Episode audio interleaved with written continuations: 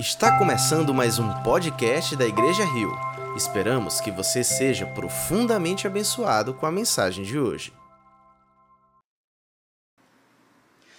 Boa noite, Igreja Rio. Boa noite aqueles que estão nos visitando hoje, né? Aqueles que estão conhecendo a igreja pela primeira vez, que encontraram o nosso link aí pela internet. Muito boa noite a todos vocês. É com grande alegria que eu estou aqui hoje para compartilhar um pouco da palavra de Deus.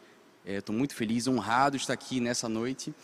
E vamos falar um pouco hoje sobre o nono mandamento, o mandamento que fala sobre falso testemunho. A gente vai mergulhar um pouco mais nisso. Já ouvimos essa, uma mensagem nesse tema no domingo. Hoje é dia a gente mergulhar um pouco mais fundo, a gente olhar um pouco mais para o Novo Testamento, a gente vai entender a partir da mensagem de hoje um pouco sobre como é que isso se aplica, esse mandamento, de que forma ele é tão atual para a sociedade em que vivemos e qual a solução para a mentira que está no nosso coração? Como é que a gente faz para lidar com ela? Eu queria convidar você nessa noite para mergulhar num texto do Novo Testamento comigo.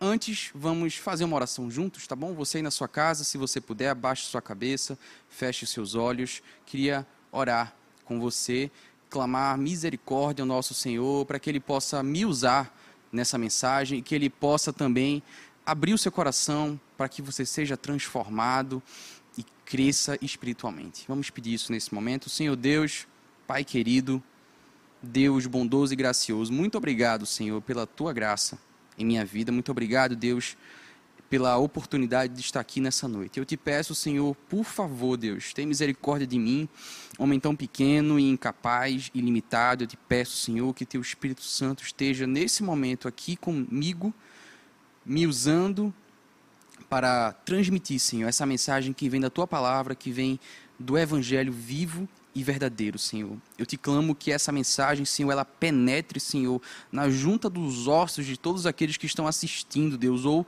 nos ouvindo, Deus, porque de fato o que nós esperamos do Evangelho é que gere transformação de vida. E eu creio, Senhor, que a tua palavra é poderosa para fazer isso. Então, Deus, Espírito Santo habita em nós, habita em cada um que está nos assistindo nesse momento, Deus, para que possamos aprender mais sobre como o nono mandamento é tão atual para nós.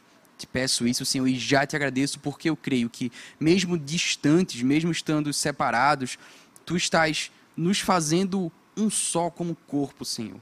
Estando presente em todos nós, pelo fato de que estamos aqui reunidos em teu nome para ouvir a tua mensagem. Então, já te agradeço porque tu estás conosco, já estás nesse momento, que seja um momento abençoado. Eu te agradeço em nome de Jesus. Amém, amém. Meus irmãos, queria pedir que vocês abrissem suas Bíblias ou ligassem suas Bíblias uh, no livro de Atos, tá? Novo Testamento, vamos estudar um pouco o livro de Atos nessa noite, capítulo 4. Atos, capítulo 4, vamos ler a partir do verso 32.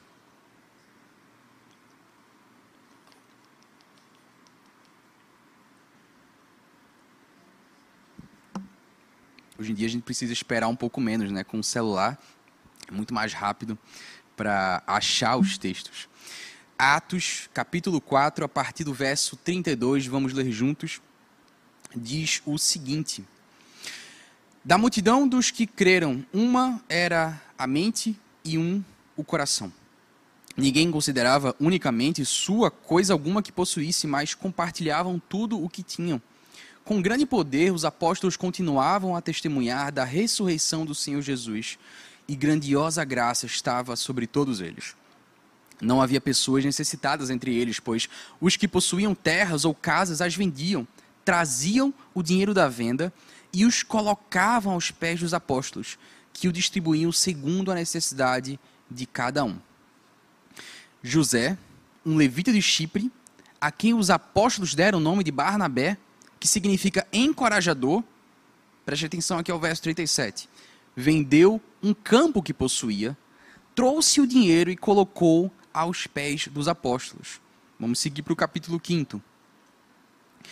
Um homem chamado Ananias, juntamente com Safira, sua mulher, também vendeu uma propriedade. Mas olha só o que eles fizeram diferente. Verso 2.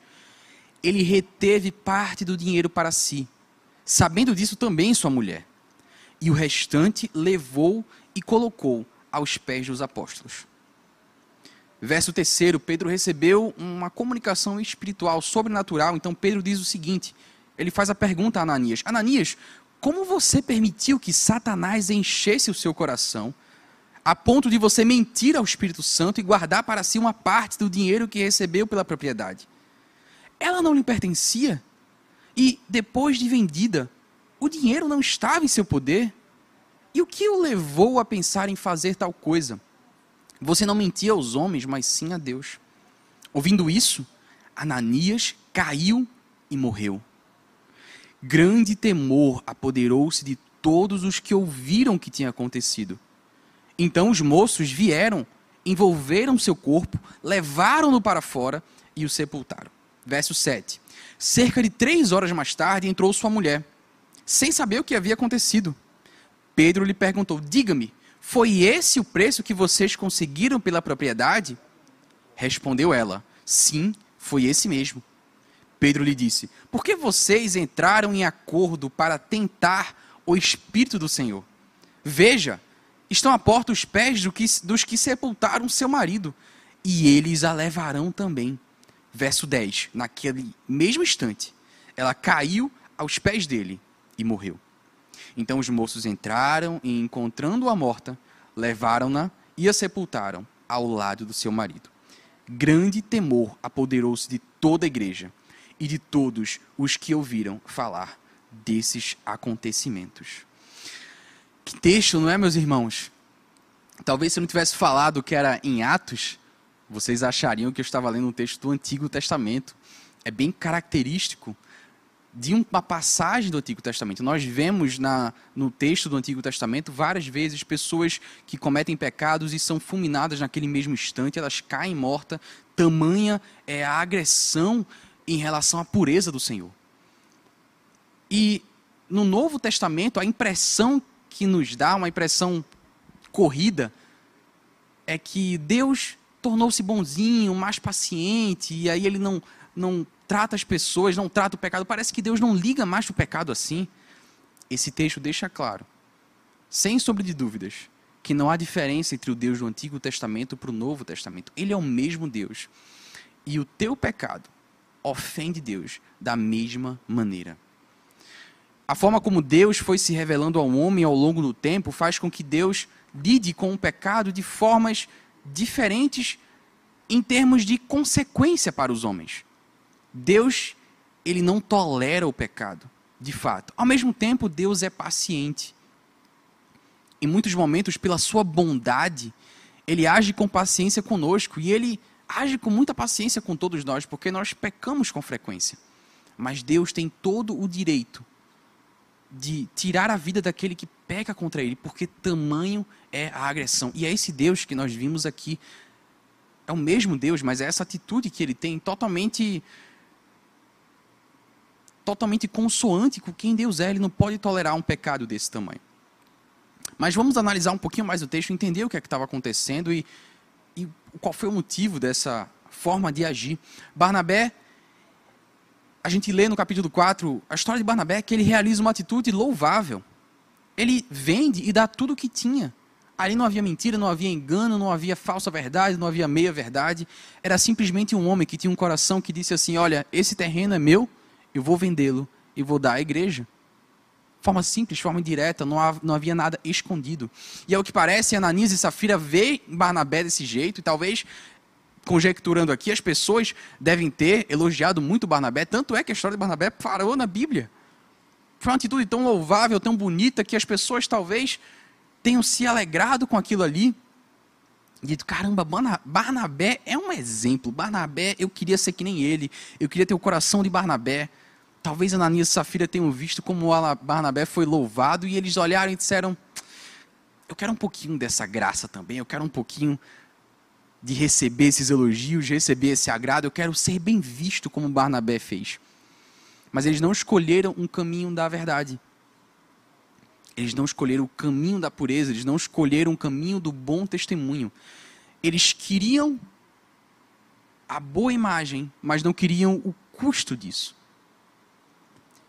eles vão lá e fazem uma atitude que de forma externa parece ser o que Barnabé fez, mas internamente foi algo diferente. Eles fizeram parecer que eles estavam doando tudo, deram a entender isso, quando no coração deles eles não queriam abrir mão do dinheiro e deram uma pequena parte. E aí Pedro recebe essa instrução espiritual de Deus e ele percebe a ganância no coração deles. E é muito interessante a fala de Pedro quando ele diz para eles: Olha, vocês não tinham obrigação nenhuma de dar isso. O terreno era de vocês, era lícito que vocês vendessem e ficassem com dinheiro para vocês, não havia nenhum problema caso vocês quisessem fazer isso. Ninguém ia julgá-los. Mas vocês escolheram o caminho da ganância. Não quiseram abrir mão do dinheiro, mas quiseram ter a boa reputação. Deus não vai ficar descansado numa situação dessa. E Deus mostra o quão ele é intolerante com o falso testemunho. Deus não tolera uma mentira. E aquelas duas pessoas caem mortas rapidamente. Queria que você entendesse que o pecado de Ananias e Safira não era a quantidade de dinheiro, tá? não tinha nada a ver com isso. Jesus fala em dado momento da viúva que deu tudo que tinha, ela tinha pouco, mas ela deu tudo. Isso agradou demais o coração de Deus. Não era a quantidade de dinheiro, mas era o engano era um engano que eles quiseram fazer, dando falso testemunho ainda mais naquele momento, naquela igreja. Queria que você entendesse que esse era um momento muito importante na história da igreja cristã. Era o momento da igreja primitiva. Logo no começo da nossa leitura, você viu uma descrição de como as pessoas compartilhavam tudo. Aquela era a descrição que lemos em Atos. Lucas escreve sobre como é que a igreja primitiva vivia. Eles viviam de forma muito sincera, de forma muito singela, de forma simples, mas com amor, dividido tudo. Havia uma cultura de sinceridade, de amor, de compartilhar. Havia uma cultura de não ter o que é meu para mim mesmo, mas dividir com os outros. Isso era maravilhoso. Havia uma cultura organizacional que estava se instalando. Esse é um termo muito interessante. Cultura organizacional, esse é um termo usado no mundo corporativo. Ele foi cunhado por Edgar Shen, que é professor do MIT em 82. E os textos na área dizem que cultura organizacional é uma coisa que depois que ela é instalada, é muito difícil de se mudar. Alterar uma cultura de uma empresa é algo dificílimo. Por isso, o melhor é você agir logo no início, quando a instituição está começando. Me parece que Deus estava tendo essa abordagem com a cultura primitiva, quando, apesar que em vários outros momentos nós vemos Deus sendo paciente, por total soberania dele e vontade, não tinha que ser, mas por tantas vezes Deus é paciente com os pecadores. Nesse momento, Deus parece querer dizer que eu não vou tolerar uma cultura de mentira na minha igreja eu não vou permitir que o início da minha igreja, que os primeiros frutos, as primeiras raízes aconteçam baseados em mentira. Por isso que a atitude de Ananias e Safira era tão terrível, ela tinha um potencial de contaminar uma cultura que estava iniciando. Pessoas poderiam começar a querer mostrar serem mais do que são, ou quererem buscar sua própria reputação sem ter custos com isso, sem ser sinceras. E Deus parece querer dizer: o meu reino é um reino de sinceridade. É um reino que o sim é sim, o não é não. E eu não vou tolerar uma cultura de falso testemunho. E é por isso que ele age da forma como ele age. Aquela cultura deveria ser cultivada de forma muito sincera. E aquele é o momento da igreja primitiva, era um momento crucial para isso, mas os atributos de Deus não mudaram desde então. Eles não são diferentes nem desde o Antigo Testamento, porque que eles seriam diferentes hoje? Deus continua tendo uma atenção especial para preservar a pureza da sua igreja. O reino de Deus é um local de pureza. A igreja deve ser um lugar de pureza que dá testemunho de verdade para o mundo. A nossa mensagem é, olha, nós temos aqui uma verdade. Essa verdade ela vai de encontro a tantas mentiras que existem por aí e nós estamos proclamando essa verdade. Creiam nisso. Isso aqui é a mensagem da salvação. A nossa mensagem é baseada em mostrar a verdade ao mundo que jaz no engano. Como é que Deus ia permitir que a igreja já iniciasse baseada em mentiras? Então é muito interessante que nós vemos que Deus é um Deus que não to tolera aqueles que enganam para buscar proveito para si, para obter aplausos dos homens. Isso não é permitido no reino de Deus. O Deus do Antigo Testamento é o mesmo Deus do Novo Testamento. Ele continua intolerante ao falso testemunho. Eu queria que vocês entendessem também, meus irmãos, que o mandamento que fala do falso testemunho ele tem um conceito mais amplo do que simplesmente contar uma mentira. A gente vê isso aqui já nesse texto. Observe que Ananias e Safira, eles não falaram literalmente. Está aqui 100% do dinheiro que nós vendemos. Mas eles deram a entender que era isso que eles estavam fazendo. A Bíblia não diz exatamente qual foi o diálogo que eles falaram, mas talvez eles tenham chegado e olha, está aqui o dinheiro da venda. Em primeira instância, eles não falam nada. Depois, Pedro vai ele constrange de fato Safira, ele fala diretamente: olha, isso aqui é o dinheiro todo da venda, e ela de fato comete uma mentira literal, mas a primeira atitude deles: olha, está aqui o dinheiro. E Pedro discerne no coração deles que eles queriam que eles entendessem que eles estavam dando o dinheiro todo, enquanto eles ficaram omissos e não quiseram dar o dinheiro todo.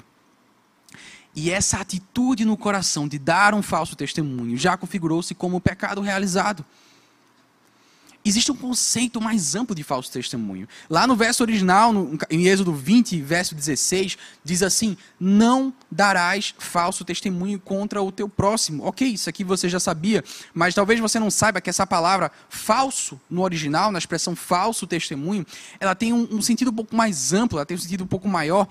E isso aqui é importante. A gente poderia traduzir esse, essa, essa expressão como não dar um testemunho vão, ou então não dar um testemunho sem valor. Falso não é necessariamente mentiroso, mas ele está dentro de um conceito mais amplo, que é um testemunho que não tem valor. O que isso quer dizer para mim e para você? Isso quer dizer que você pode até não mentir. Imagine uma situação que você até não minta. Uma situação que você até use fatos verdadeiros, mas você usa esses fatos verdadeiros para prejudicar alguém, ou para obter vantagem, ou para distorcer algo. Isso já é falso testemunho. Então observe como a coisa é maior. Observe como é muito mais complexo. Temos que ter uma postura de honestidade. Se estamos fazendo contas com as mentiras que nós contamos ou não, será que aquela frase que eu falei é exatamente mentirosa? Ou será que é, ela, dá, ela tem um sentido mais amplo, então eu não falei toda a verdade. Será que isso é pecado? Se você está fazendo contas, provavelmente já é pecado. Não realizar falso testemunho é ter uma postura de honestidade. É muito, é muito maior do que simplesmente contar uma verdade ou inverdade. Um exemplo que eu do, daria a você para você entender isso. Imagina três pessoas, A, B e C. C está sendo acusado de roubar um banco. A e B sabem que C não roubou o banco. Perguntam a A: C roubou o banco? A diz: C roubou o banco. A mente. Isso é uma mentira literal, obviamente, está fazendo falso testemunho. Alguém pergunta a B: C roubou o banco? B diz: Olha, eu não sei, mas tudo que eu sei é que B estava no banco na hora do assalto. Essa pessoa B, ela pode ter contado um fato totalmente verdadeiro, mas observe a intenção dela de prejudicar a outra pessoa. Ela sabe que a pessoa não fez nada de errado e ela conta um fato verdadeiro com o intuito de manchar a reputação de outro. Não sejamos infantis, meus irmãos, e vamos entender que Deus está em busca de um coração sincero. Não é o comportamento em si, não é o, artigo que é usado numa frase de uma certa maneira que torna ela mentirosa ou verdadeira, mas é a intenção do teu coração. A tua intenção tem que ser boa, por isso não contar o falso testemunho é algo muito mais amplo, algo que devemos ter muito mais cuidado do que talvez você entenda. Mentir é algo muito mais amplo, temos que entender isso. Olha só que interessante. Uh, existem alguns catequismos na história do cristianismo que explicam alguns textos bíblicos e explicam conceitos bíblicos. Um deles é o, é o catequismo de Heidelberg. E só sobre o nono mandamento ele traz nove formas que você cumpre o, novo, o nono mandamento. Ele diz o seguinte: nove formas já é muita coisa. Não dá falso testemunho literal. Ok, isso aqui você já sabia. Mas olha o segundo: não distorcer as palavras dos outros distorcer palavra também é uma forma de dar falso testemunho. Não fofocar. O pastor Thomas falou bastante sobre isso no domingo. Fofocar é uma forma de dar falso testemunho. Você, às vezes, ouve uma informação verdadeira, Você repassa uma informação verdadeira que é mal há nisso. Há mal sim, porque há uma intenção ruim no coração em relação à reputação de outra pessoa. Não, olha só que interessante. Esse quarto ponto eu acho fenomenal. Não participar de uma conversa em que alguém é condenado sem antes ouvir a vítima. Participar. Imagina uma rodinha de pessoas falando mal de outra. Você chega junto, pode até ser que você não fale nada, você fica só balançando a cabeça. Foi mesmo, ele fez isso, foi. Caramba. Só que você nunca ouviu a pessoa, nunca deu oportunidade dela se defender. Eu lembro no início, logo quando me converti, eu tinha 15 anos, eu tinha um amigo que ele era a única pessoa que eu conhecia que fazia isso. Foi essa pessoa, na verdade, que me convidou para a igreja. Era a única pessoa, eu nunca vi alguém fazer isso. Sempre tinha uma rodinha, alguém falava mal de outra pessoa, e esse cara levantava a mão e dizia: Não vamos falar dele, porque ele não está aqui para se defender. Sempre, sempre, sempre. Gente, por favor, não vamos falar dele, ele não está aqui para se defender. Isso é falso testemunho. Quinto ponto sobre o nono mandamento. Não falar qualquer mentira ou engano. Então, qualquer mentira, engano, já é falso testemunho. Sexto, não amar a verdade. Vou falar sobre isso com mais profundidade um pouco mais para frente, mas não amar a verdade é falso testemunho. Sétimo, não falar a verdade sem rodeios. Ao falar a verdade, temos que falar a verdade sem rodeios. O seu sim seja sim, o seu não seja não. Isso é dar bom testemunho. Às vezes você fala uma verdade, mas você arrudeia, arrudeia, arrudeia tanto, coloca tantas palavras no intuito que a pessoa não entenda o que você está falando, mas que você acha que você não mentiu. A verdade deve ser dita sem rodeios. Não reconhecer a verdade que foi dita é o oitavo ponto não reconhecer a verdade que foi dita. Alguém diz algo que é verdade, você sabe que é verdade, a pessoa lhe pergunta se aquilo é verdade, mas você não confirma, porque por trás você tem algum intuito, ou você quer prejudicar a imagem de alguém, ou você quer engrandecer a sua imagem. Isso também é falso testemunho. Percebem como a coisa é maior e mais difícil? Nono, não guardar a reputação do meu próximo. Deus, entendam isso, meus irmãos, Deus se importa muito com a reputação das pessoas. É gravíssimo que a reputação de alguém, alguém ilibado, seja manchado por uma mentira. Tanto é que nós aprendemos no Novo Testamento que quando alguém fala mal de um presbítero, você não pode dar crédito sem evidências fortes. As pessoas em papéis de liderança de igreja vão ser sempre vítimas de calúnias, de difamações. Então, se alguém chegar falando mal de uma pessoa nesse papel, não dê ouvido se a pessoa não tiver uma evidência forte e sem você questionar a pessoa. Temos que levar muito a sério a reputação das pessoas. Deus se importa com a tua reputação. Deus se importa com a reputação dos outros e nós fazemos disso algo, lidamos com isso de forma tão leviana, é tão fácil falar mal de outra pessoa, levantar perguntas, você nem sabe se é verdade, será que ele é um ladrão? Eu não sei, mas talvez seja. Ninguém nunca provou que ele não é. Isso é gravíssimo, gravíssimo. Deus se entristece demais com esse tipo de atitude. Isso eu estou falando só do, do, catequismo de Heidelberg. O catequismo maior de Westminster, ele traz 25 atitudes proibidas pelo nono mandamento. Inclui desprezo, desprezar alguém, quebrar uma promessa. Quebrar uma promessa, de fato, é não ser honesto, é dar falso testemunho. Suspeitar o mal, veja que coisa interessante. Alguém não deu motivos nenhum, evidências mas você tem uma impressão. Sabe aquela pessoa que diz: Poxa, eu tenho uma sensação que Fulano não é boa gente. Eu não sei o que é, mas eu nunca gostei daquela pessoa. Eu tenho alguma coisa, eu acho, eu não, não gosto daquela pessoa. Você não tem a obrigação de se dar bem com todo mundo, mas perceba que muitos têm uma atitude em que primeiro eu suspeito do outro e depois eu descubro se ela é realmente boa gente.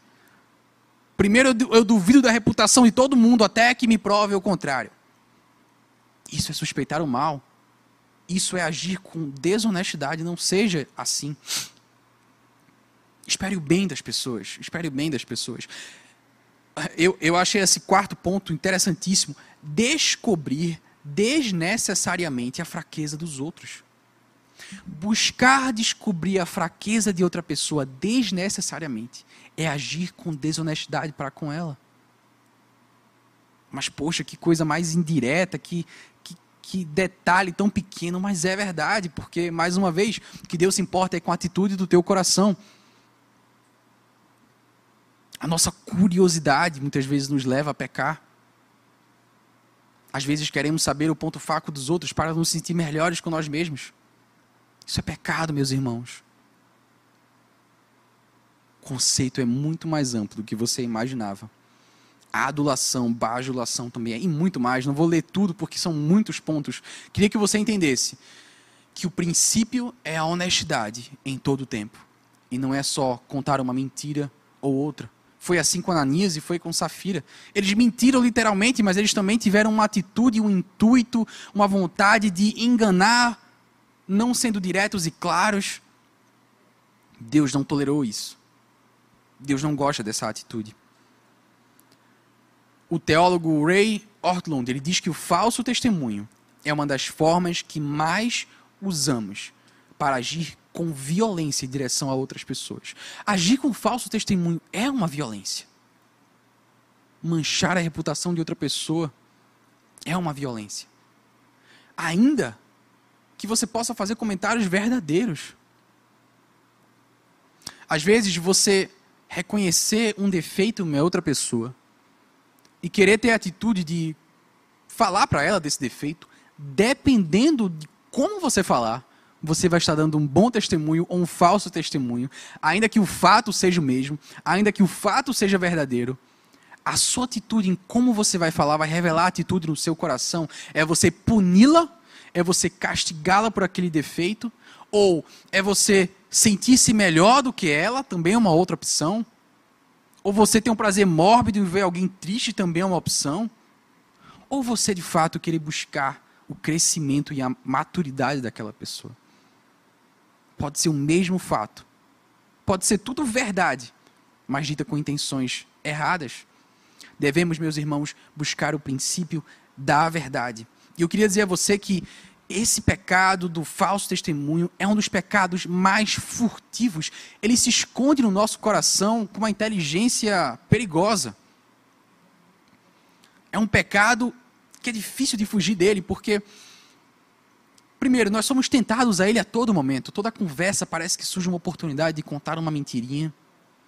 Segundo lugar, diferentemente de um outro pecado, como, por exemplo, não matar alguém, em que se você olhar a forma mais óbvia de cometer esse pecado, que é de fato tirar a vida de outra pessoa, aquilo ali é um evento na sua vida. Se você comete aquele pecado na sua forma mais literal, aquilo é um evento que vai mudar a sua vida. Diferentemente desse pecado, ou de alguns outros que de fato são visíveis e claros, o pecado do falso testemunho ele tem, ele tem uma característica de ele ser mais sutil ele ser menor, são doses homeopáticas, é algo que você faz a conta gotas, e é, parece que é algo tão pequeno que não dói, não dói no nosso coração, e a gente faz, é pequenininho e a gente faz com tanta frequência que vai criando uma resistência ao teu, à tua alma, ela já não se sente mais constrangida. A gente já não sente mais diferença quando conta uma mentirinha, gente, você conta assim 15 de uma vez numa conversa e você nem sabe que você mentiu. Não é assim que acontece conosco. Dar um falso testemunho é algo muito fácil de fazer. É fácil demais. É rápido, é indolor.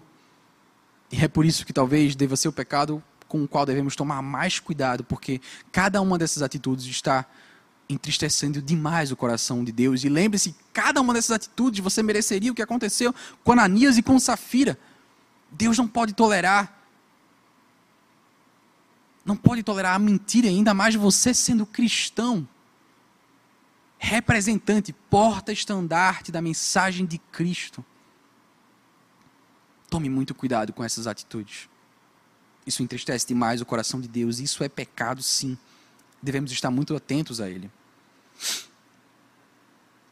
Falei até agora, meus irmãos, do que não devemos fazer eu queria chamar a atenção para um ponto do Catequismo de Heidelberg, que era amar a verdade. O Catequismo de Heidelberg diz que nós damos bom testemunho quando nós amamos a verdade. Eu gosto dessa expressão porque ela resume bem o que é dar bom testemunho. Eu falei sobre o que é dar mau testemunho e a gente encontra 30 mil exemplos do que é dar mau testemunho. Eu falei aqui Catequismo de Westminster 25 e muitos, muitos outros exemplos a gente consegue listar, mas eu ouvi uma vez uma ilustração que diz que você pode gastar muito tempo em termos de falsificação de dinheiro, você pode gastar muito tempo entendendo como é as novas formas que os falsificadores usam, as novas estratégias e tecnologias para falsificar a, o papel moeda. Isso, você pode gastar uma energia enorme com isso, ou você pode seguir o caminho oposto, que é, não, eu vou reconhecer como é uma nota verdadeira.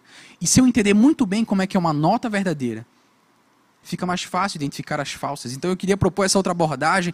Eu queria falar um pouquinho o que é falar um bom testemunho, ser uma pessoa que mantém um bom testemunho. E eu gosto dessa expressão que era amar a verdade. E ela tem uma consequência muito interessante para nós, principalmente nos dias de hoje. Amar a verdade é algo tão em falta na sociedade em que vivemos. Eu acho esse mandamento extremamente atual. O autor cristão Tim Challies, ele é um autor de muitos livros, e ele fala do catequismo que nós lemos há pouco. Ele diz: o nono mandamento nos proíbe de mentir, mas faz muito mais do que isso. Ele exige que procuremos deliberadamente a verdade. Mesmo em uma época de leitura superficial, em uma época em que estamos nos afogando em um excesso de informações, isso exige que busquemos toda a verdade.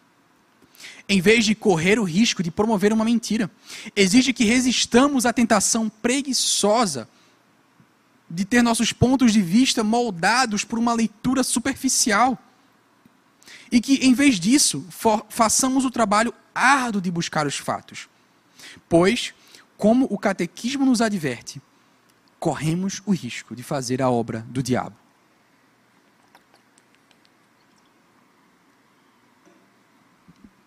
Vivemos, meus irmãos, em uma sociedade que perderam o amor pela verdade. Sabe quando você não ama a verdade? O autor diz quando você não busca deliberadamente ela. Sabe quando é que você faz isso no seu dia, no seu dia a dia? Aposto que você faz muito isso. E é o que eu estou dizendo, hoje em dia é muito fácil você não amar a verdade.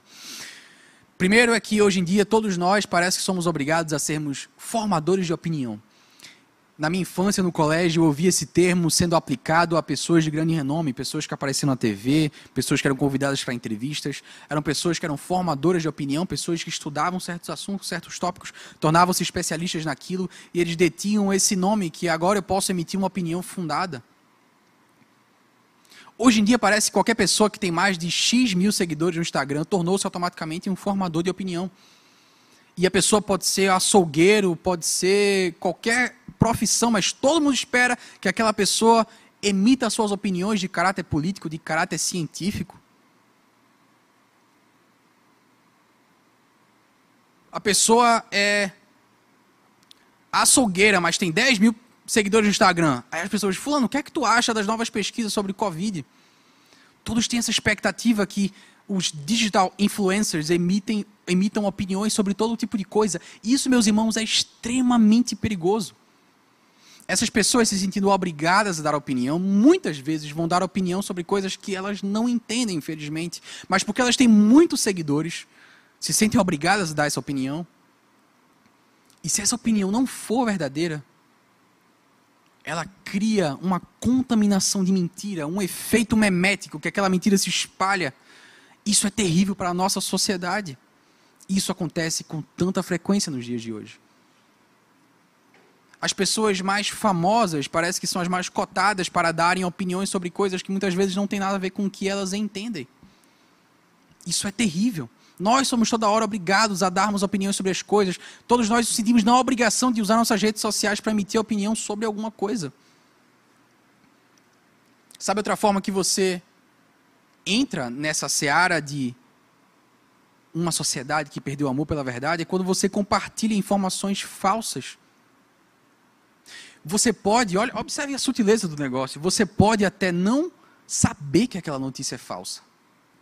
Mas lá no fundo do seu coração, eu peço que você seja bem sincero com isso agora. Às vezes você vê uma manchete de um site extremamente duvidoso.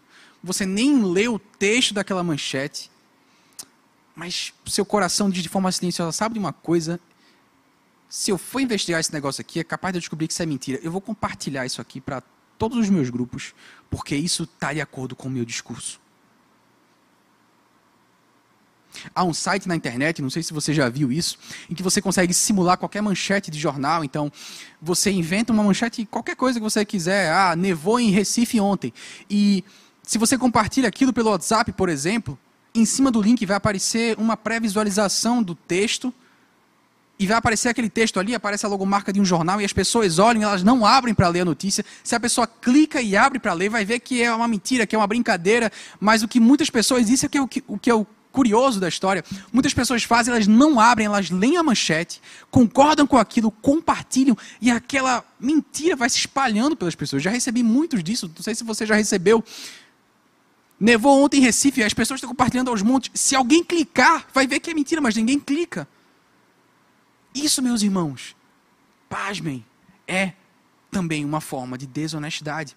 Hoje vivemos numa preguiça de buscar a verdade, de buscar os fatos. E muitas vezes é porque, no fundo, a gente sabe que se eu for buscar os fatos, talvez, talvez aquilo ali não concorde com o meu discurso, talvez aquilo ali, ali não fortaleça o que eu quero promover. Isso é desonestidade. Compartilhar fake news é desonestidade. Hoje, meus irmãos, mais do que nunca, é uma época de nos tornarmos criteriosíssimos com as informações que nós recebemos. Estamos vivendo um momento muito único na sociedade. O autor Farhad Manju, não sei exatamente falar o nome dele, mas há, há muitos anos ele escreveu um livro Aprendendo a Viver na Sociedade Pós-Fato. Eu li esse livro há muito tempo e eu confesso que na época eu não acreditei em tudo aquilo que ele falou, mas hoje eu vejo que tornou-se verdade. Ele falava de uma época em que as pessoas teriam acesso a tanta informação que ao invés de que como muitos pensavam, a gente não teria mais fake news, não teria mais mentira, não teria mais conspiração. Poxa, é fácil pensar nisso numa época em que existe vídeo de tudo. Não vai existir mais conspiração, não vai existir mais mentira, se você pode filmar tudo, gravar tudo, é óbvio que vai se tornar verdade. E nesse livro o autor prevê que, pelo contrário, há uma distribuição tão grande de informação. As pessoas vivem centradas nas suas próprias bolhas, e o que acontece é que muitas informações parecem verdadeiras e ninguém mais sabe discernir o que é verdade e o que é mentira. Torna-se tão fácil simular informações verdadeiras que as informações que são verdadeiras não são mais confiáveis. Por isso, meus irmãos, eu insisto, pensando nos dias de hoje, esse mandamento é extremamente atual, temos que nos tornar verdadeiramente criteriosíssimos com as informações com as quais nós passamos. Há alguns meses vimos uma situação terrível que aconteceu nos Estados Unidos. O Capitólio foi invadido por apoiadores do então do, do ex-presidente e havia uma grande teoria da conspiração de que ele tomaria o poder e ele nunca falou isso diretamente, mas rodou na internet e as pessoas acreditaram naquilo e agiram de acordo. Isso acontece de forma frequente também. Teorias da conspiração no nosso país. Teorias que vão de encontro a fatos consistentes na ciência. Uma coisa que acontece na sociedade em que vivemos, há tanta informação que, ainda que uma mentira seja refutada, dependendo da bolha onde você está, você não vê a refutação daquela mentira, aquela mentira se espalha da mesma forma. Nos últimos anos, nós nos libertamos da grande mídia e dissemos: nós não temos mais que estar subservientes à grande mídia e aquelas grandes autoridades e eu acredito que é possível que havia uma, uma intuição, um, um, um entendimento muito sincero nisso muito honesto, mas o que aconteceu, a consequência também não foi tão boa, que agora temos tantas fontes de informação que não sabemos mais em quem confiar. Antes, alguns detinham o monopólio de mentiras se quisessem. Hoje, todo mundo fala verdades e mentiras, está tudo misturado. O que eu quero dizer com tudo isso, meu irmão, é para dar o nosso bom testemunho nessa sociedade, eu e você precisamos ter muito cuidado com toda a informação que nós compartilhamos uns com os outros. Seja no WhatsApp, seja uma notícia compartilhada, seja algo que você diz para o seu amigo. Tome muito cuidado, busque a verdade, busque os fatos. Não compartilhe algo que você não tem certeza. Sejamos criteriosos para darmos o bom testemunho de sermos cristãos que defendem a verdade. O que aprendemos nesse texto da Bíblia é que Deus se importa demais com a verdade, ele não tolera mentira. Deus não quer que você seja preguiçoso com as informações. Por fim, meus irmãos, caminhando para o final, eu queria falar sobre a solução para a nossa mentira, a mentira que jaz no nosso coração. Eu poderia resumir isso aqui em uma frase, mas seria uma atitude muito simplista. Eu poderia dizer: olha, você está mentindo, então preste atenção para não mentir mais, Deus não gosta. Seria muito simplório, porque eu não estaria entendendo qual é a raiz do problema. Vamos parar um pouquinho para pensar por que, que a gente mente. Queria que você fizesse essa reflexão. O exemplo aqui de Ananias e Zafira deixa muito claro, eles viram Barnabé. Barnabé parece que teve uma reputação ótima e que condizia com a sua atitude, uma reputação que era de acordo com a sua atitude bondosa e sincera, mas eles disseram: Eu quero essa reputação para mim também. Só que eu não quero ser verdadeiro e sincero, eu não quero obedecer a Deus, mas eu quero ter uma boa reputação. Qual é a raiz desse pecado? Quando você mente no seu currículo, ah, vou botar aqui esses cursos que eu não fiz, essa faculdade que eu não terminei. Qual é, qual é a raiz no teu coração? O que é que está por trás dessa mentirinha? Eu aposto, meus irmãos, que se você analisar cada mentira que você conta, cada falso testemunho, você vai encontrar algo que Lutero disse há muito tempo. Lutero disse que nós não quebramos nenhum dos mandamentos sem antes quebrar o primeiro, que é o mandamento da idolatria. Ou seja, há em nós, há em nós uma vontade de preservar o nosso conforto, o nosso sucesso, a nossa imagem, a nossa superioridade em relação aos nossos pares Isso só acontece porque não estamos olhando para o alto. Não estamos olhando para Cristo, não estamos olhando para a eternidade. Isso acontece porque nós olhamos para o aqui e para o agora e para os anos que nos restam e nos perguntamos o que é que eu vou fazer com a minha reputação nesse momento. Eu tenho que promovê-la. Eu tenho que promovê-la a qualquer custo. É por isso que muitas vezes a gente faz um cálculo detalhado porque se você começar a mentir para todo mundo, você vai ser pego na, na mentira e sua reputação cai. Então, inconscientemente, nós todos fazemos um cálculo detalhado. Que tipos de mentira eu posso contar que ninguém vai me pegar? Que tipos de mentiras são aceitas? E aí fazemos aquela otimização na nossa cabeça e você chega ao ponto pronto. Essas são as mentiras que eu vou contar. Com essas mentiras eu melhoro a minha reputação, eu rebaixo a reputação dos outros, eu pareço alguém superior e não tem custo para mim. Isso é idolatria. Isso é a raiz do problema no nosso coração. E eu acho que tem um texto importantíssimo na palavra que fala sobre sobre essa idolatria no nosso coração. Talvez seja o melhor exemplo que existe sobre o Novo Testamento, do Novo Testamento sobre falso testemunho, sobre mentira. E esse texto, ele está lá em João 18. É no momento em que Jesus vai ser condenado por Pôncio Pilatos. E você vê todo aquele diálogo, Jesus é capturado,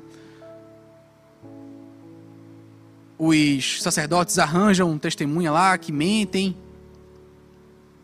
Pôncio não queria condená-lo, então ele questiona, então ele repete. Em um dado momento, ele pergunta: Olha, você está dizendo, estão dizendo que você diz que é rei, você é rei? E aí Jesus respondeu, verso 37. Tu dizes que sou rei. Em outras versões diz: tu dizes acertadamente que sou rei. Jesus está concordando com Pôncio Pilatos. Olha só essa situação. Essa situação é super interessante. Jesus é trazido, a, é trazido a Pilatos totalmente inocente. O governador pergunta se ele é rei. Ele tem duas opções ali.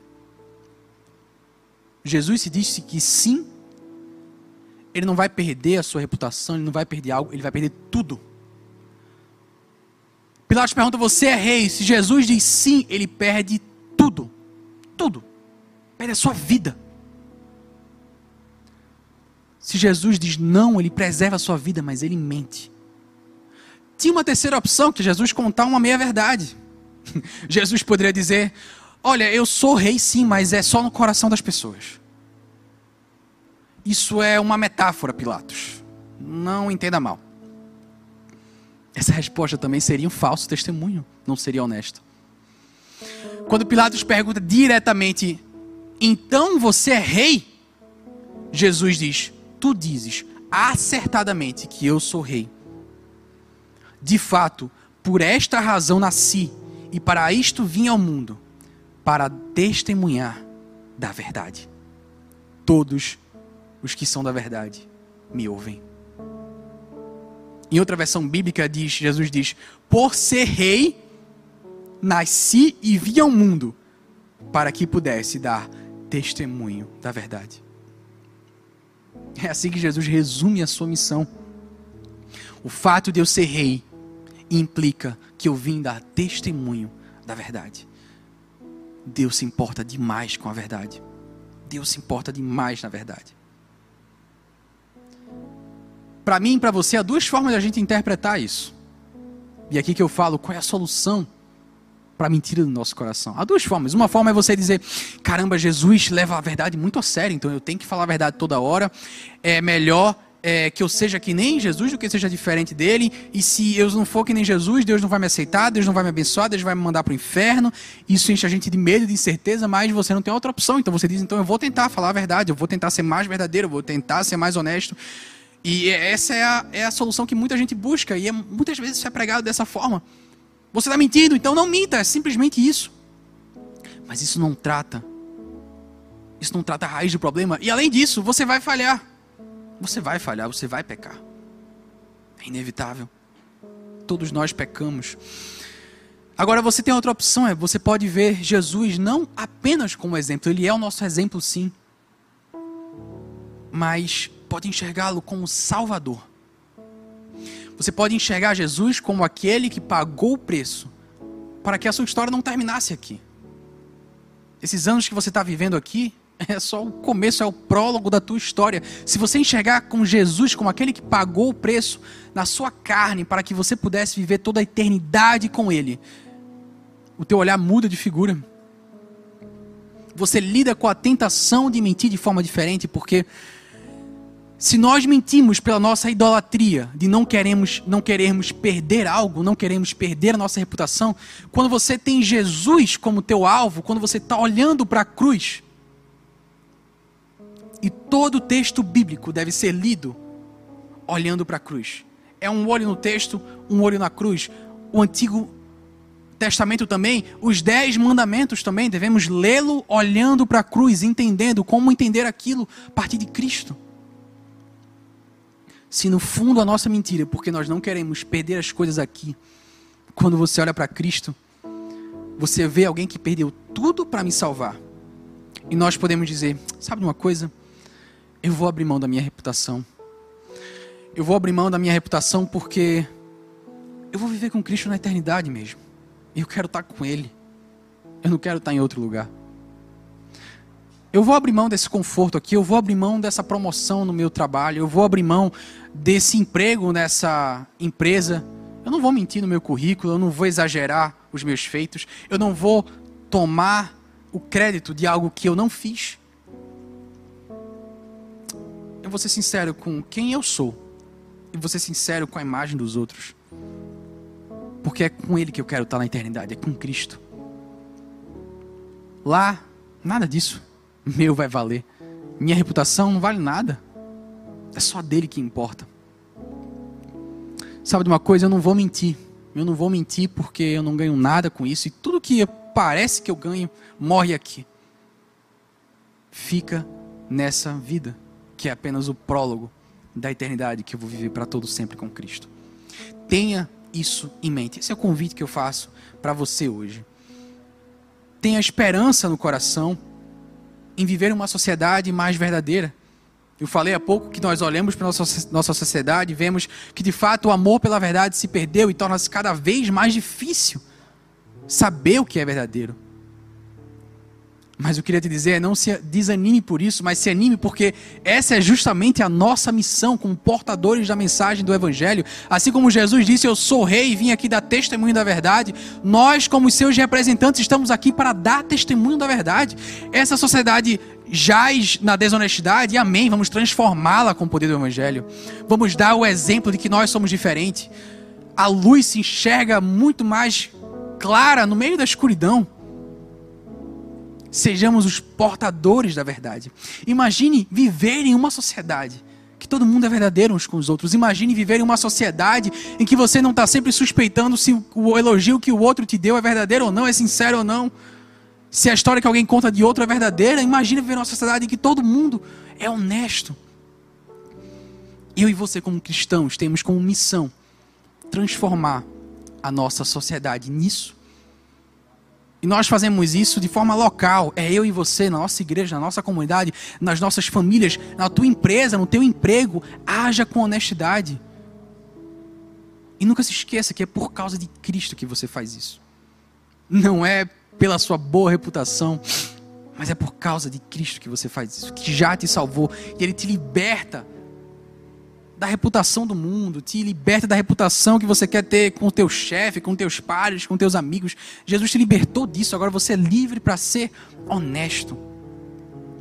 Nossa missão, meus irmãos, é instalar o reino de Deus nesse mundo. E nós vamos fazer isso também por meio da honestidade. Recife não é conhecida internacionalmente como a capital da honestidade. O Brasil não é considerado o país mais honesto do mundo, de fato não. É vergonhoso muitas vezes o nível de mentira que há nas instituições, nas bocas dos representantes, é triste isso. Mas ao invés de se encher de desesperança, convido a você para essa missão de, como igreja, mudar essa realidade tenha esperança. Deus vai nos capacitar para fazer isso. Que nós tomemos posse dessa bênção. Saiba que o Espírito Santo te capacita a ser mais que nem Jesus. Não pela sua reputação, não pelo que você vai ganhar imediatamente, mas como gratidão ao que ele já fez por ti. E eu já consigo sonhar com uma sociedade mais honesta, mais verdadeira.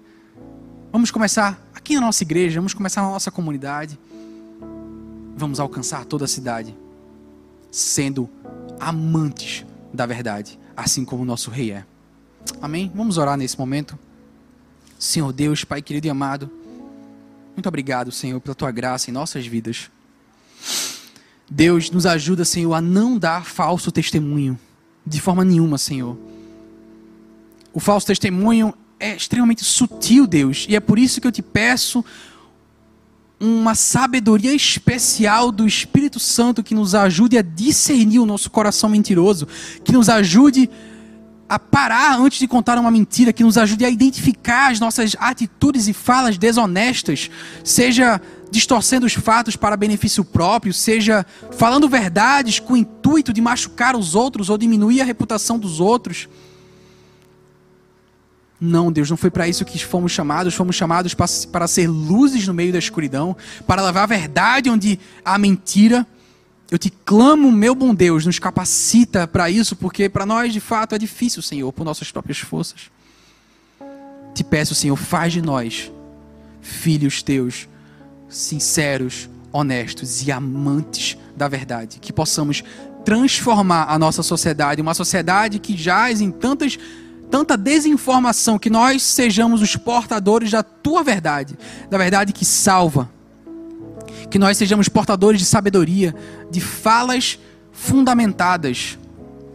Que nós não sejamos levianos com as informações que nós recebemos.